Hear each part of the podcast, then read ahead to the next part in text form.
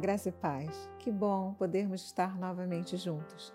Obrigada pela sua amabilidade, pelo seu interesse por este ministério, pela sua confiança, a confiança que você deposita no Ministério Cristo Vive, que tem como objetivo levar você a ser uma pessoa melhor cada dia, a ser uma pessoa mais completa, mais feliz, mais abençoada, uma pessoa que vive a plenitude da graça de Deus. E eu quero começar logo esse momento falando sobre uma coisa que às vezes nós julgamos que o que temos é muito pouco, o que fazemos é muito pouco, que tudo é muito pequeno para a nossa vida. E o que fazer com coisas tão pequenas? O que fazer quando você se sente tão pequeno? Vamos à palavra. Abra sua Bíblia em Mateus 13, 31. Vamos conferir coisas espirituais com espirituais.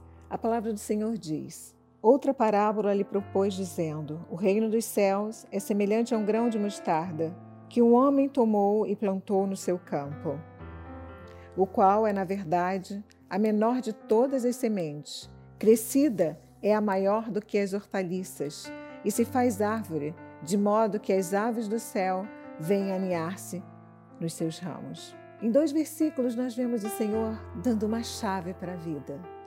O reino de Deus é semelhante a um grão de mostarda. O que é isso? É o menor dos grãos, mas vira uma árvore e as aves vêm aninhar-se nela. Você vai ver agora um grão de mostarda e você vai ver a árvore que ela se torna. Veja essa imagem. Quando o Senhor diz que é uma pequena semente e que se torna uma árvore, você talvez já tenha comido folhas de mostarda, você gosta da mostarda de João, que tem os pedacinhos, né? Existem três tipos de mostarda: a mostarda preta, a mostarda amarela, a branca e castanho, enfim. O Senhor está dizendo que você pode ter pouca coisa, você pode achar que tem pouca fé. A fé não é pouca nem muita. No Pacto da Graça, a medida da fé é a mesma, a medida de Cristo. Todos nós temos a mesma medida da fé. Então você tem, talvez você não tenha coragem, você tenha pouca coragem de botar esta fé em ação. Mas nesta hora eu quero te estimular a você colocar esta sua semente, jogar esta semente em Cristo Jesus. Sabe por quê? Porque em outra passagem nós vemos o Senhor dizendo: se você tiver fé como um grão de mostarda, pense só no grão. E agora pense na árvore que ela pode se tornar. Se você tiver fé como um grão de mostarda, você dirá para este monte: levanta-te, arreda-te daqui para o mar. Ou seja, aquilo que é enorme em face o que você tem, talvez um sentimento de vitória, de desejo de vencer. Talvez você queira ser algo que você ainda não é, mas é pouco. Eu tenho pouco estudo, eu tenho pouco dinheiro para fazer especializações, eu tenho. Você tem fé? Então diz para aquilo que parece grande, em nome de Jesus, eu estou semeando a minha confiança naquele que pode realizar. E vai se tornar uma árvore. E você vai colher milhares de sementes de mostarda para você fazer o que você quiser. Fazer farinha, fazer molhos, fazer o que você quiser. Fazer ungüentos para as articulações artríticas, enfim, são tantas as aplicações dessa pequena semente. Eu quero que você se fixe que para Deus, você pode dizer eu tenho pouco dinheiro, eu tenho pouca instrução, ou talvez você tenha muito dinheiro, tenha muita instrução e tenha pouca paz, tenha pouca proteção.